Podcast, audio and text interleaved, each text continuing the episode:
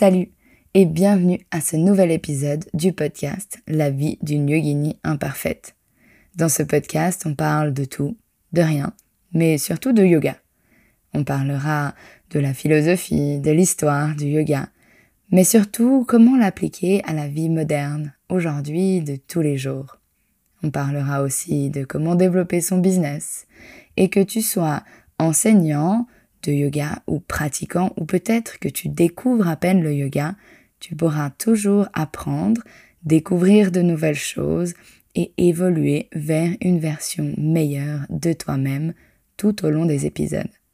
Alors si tu es prêt, mets tes écouteurs dans tes oreilles et laisse-toi transporter par ce nouveau podcast.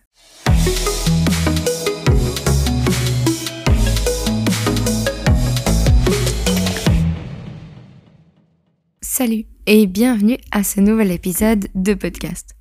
Aujourd'hui, on se retrouve pour un nouvel épisode sur les huit branches du yoga Ashtanga. Et j'aimerais vous parler aujourd'hui de des niyamas.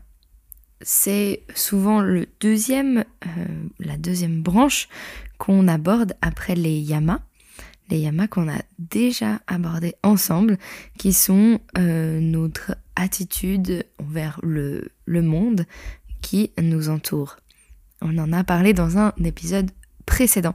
Et aujourd'hui, on va parler des niyama, niyama, qui sont en fait comment est-ce qu'on se traite nous-mêmes, notre respect de nous, notre corps, notre esprit et notre cœur. Il y a cinq niyamas et euh, je vais vous parler de chacun de ces niyamas aujourd'hui, euh, un par un. Et il y en a certains qui ont des noms assez compliqués en sanskrit et étant euh, dyslexique, c'est vraiment très dur pour moi de les prononcer. Je vous promets que j'y travaille.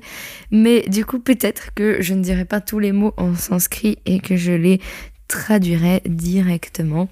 Je m'en excuse d'avance, mais je préfère utiliser des mots qui ont un sens plutôt que juste essayer de parler une langue que malheureusement je ne maîtrise pas encore totalement, malgré que j'y travaille, promis, promis, j'y travaille. Donc, le premier s'appelle Saoka. C'est l'hygiène du corps. L'idée, c'est euh, de entretenir notre corps et notre esprit et de l'entretenir de façon très saine. Par exemple, les pratiques de pranayama, exercice de respiration, asana, posture, kriya, nettoyage et méditation sont nécessaires pour euh, avoir cette, cette propreté intérieure du corps et de l'esprit. Dans ce niyama, on veut aussi parler d'hygiène extérieure et euh, de prendre soin de son corps, de le nettoyer, euh, de prendre des douches, de ne pas être sale. Cela peut paraître très étrange, mais c'est vrai que l'hygiène du corps, que ce soit de l'intérieur ou de l'extérieur, est extrêmement important pour les yogis.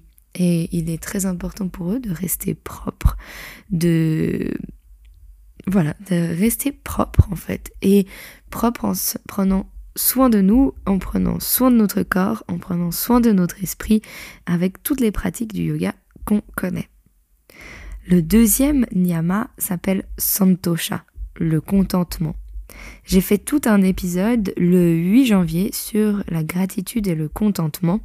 Alors je ne vais pas m'étaler énormément sur celui-ci. Mais l'idée, c'est un peu comme dans le livre de la jungle, il en faut peu pour être heureux. Eh bien, ce, niyama, Santosha, nous apprend à se contenter de ce qu'on a, à réaliser, euh, à prendre conscience de ce qu'on a, de ce que ça nous apporte, de être content avec déjà ce qu'il y a autour de nous, d'être heureux et de ne surtout pas envier les autres. L'envie est une mauvaise chose et il vaut mieux prendre du temps pour se rendre compte de ce qu'on a autour de nous, d'apprécier tout ce qu'on a et de vraiment l'apprécier à sa vraie valeur, à sa vraie hauteur. avant d'aller essayer d'aller chercher autre chose. Et c'est vraiment ça que nous veut Santosha. Le troisième niyama est tapas. Ça, ça va, c'est pas trop dur à prononcer. tapas, c'est la discipline. C'est continuer à pratiquer.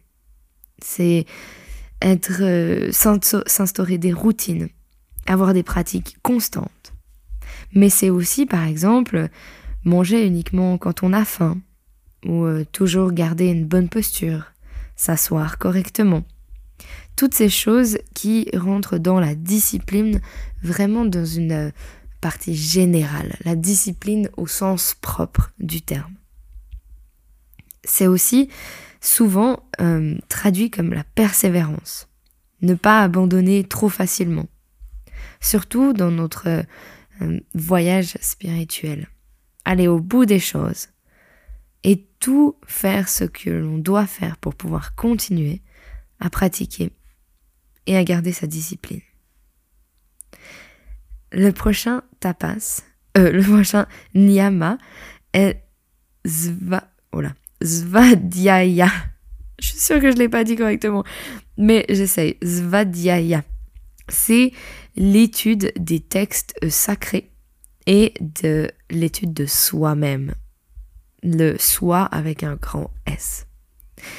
L'étude des textes sacrés, on a peut-être l'impression qu'on parle de religion ici, mais l'idée de ces textes est plutôt les textes yogiques. L'histoire, selon moi en tout cas, c'est plutôt l'histoire, c'est plutôt les textes anciens, les sutras, la Bhagavad Gita. Et l'idée de se s'étudier soi-même, c'est pour moi, en tout cas, je l'interprète comme l'idée du développement personnel que l'on connaît bien actuellement. Euh, il y a nombreux livres, euh, cours, façons, même vidéos de, de développer notre développement personnel. Et j'interprète ce niyama comme aller à la découverte de soi, se comprendre, mieux pouvoir s'identifier, s'analyser et pouvoir s'aider à continuer sur notre chemin de développement. Le dernier nyama dont je ne prononcerai pas le nom car je vais pas m'aventurer. En fait, ils viennent de plus en plus durs. Mais le dernier yama, euh, pardon, est vivre avec la awareness Oh non, j'ai un blanc. Euh, vivre avec la conscience du divin. Et là aussi, je ne vais pas partir dans la religion. Pour moi, tous ces nyamas peuvent être complètement mis à part de la religion et surtout, ils sont à chacun de les interpréter avec notre propre environnement, avec nos propres croyances. Et si euh, ça te parle, toi, euh, parce que tu viens d'une religion, d'une ou d'une autre religion, eh bien tant mieux. Et là, je vais plutôt en parler de façon, on va dire, athée, qui n'est pas reliée à une religion comme on les connaît maintenant, mais je parlerai plus de spiritualité. Pour ne pas rentrer dans un détail de quelconque religion, car à chacun sa spiritualité, à chacun ses croyances, et je pense que qu'on soit d'une religion, d'une autre, et même qu'on soit athée, on peut interpréter ce nyama dans notre vie. C'est simplement croire en quelque chose de plus gros que nous-mêmes. Simplement sortir de, du, du soi-même et être, être conscient qu'il y a quelque chose de plus grand. Simplement quelque chose qui nous donne un sens un, sens, un vrai sens, un sens final. Et je pense que celui-là, parmi tous les nyamas, est celui qu'on peut le plus interpréter, chacun à notre façon. Et c'est pour ça que je reste aussi vague et que je ne vais pas essayer de m'étaler plus que ça sur les nyamas et surtout sur les deux derniers. Pour moi, les, yamas et les nyamas sont des règles de conduite du yogi les règles de conduite de la, dans la société, mais aussi dans son corps, les règles de conduite pour soi. Et ces deux premières branches du yoga Ashtanga peuvent déjà nous occuper pour toute une vie, toute une vie de développement, toute une vie à l'écoute de son corps, de son esprit et dans le respect de celui-ci.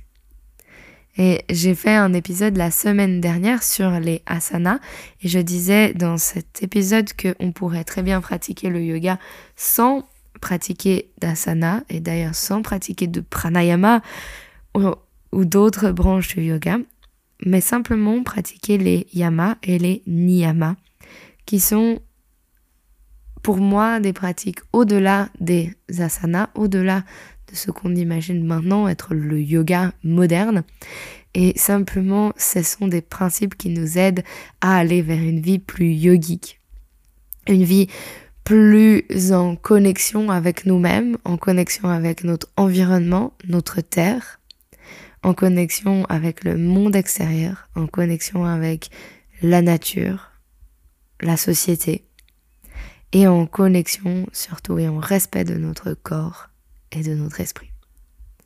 Voilà, je vais finir ici aujourd'hui pour ce petit épisode. Euh, j'espère que tu as apprécié, que tu as appris quelque chose et surtout qu'on se retrouve la semaine prochaine, mardi prochain, pour un nouvel épisode de la vie d'une yogini imparfaite.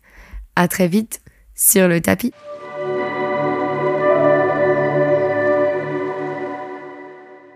Voilà, tu es arrivé à la fin de ce podcast. J'espère que tu as aimé ce que tu as écouté, ce que tu as appris. Si c'est le cas, alors n'hésite pas à nous laisser des commentaires, de noter le podcast et surtout de t'abonner. Tout ça nous aide à pouvoir continuer à t'offrir du contenu de qualité et continuer de l'offrir de façon régulière. Si tu veux pratiquer avec moi ailleurs que dans le podcast, alors n'hésite pas à venir me suivre sur Instagram à Adeline Frossard en un mot. Et tu peux aussi trouver notre plateforme en ligne à adelinefrossard.ch. Tous ces liens sont dans les notes du podcast. Tu peux me retrouver directement là-bas. Et j'espère qu'on se retrouve très vite pour un prochain épisode.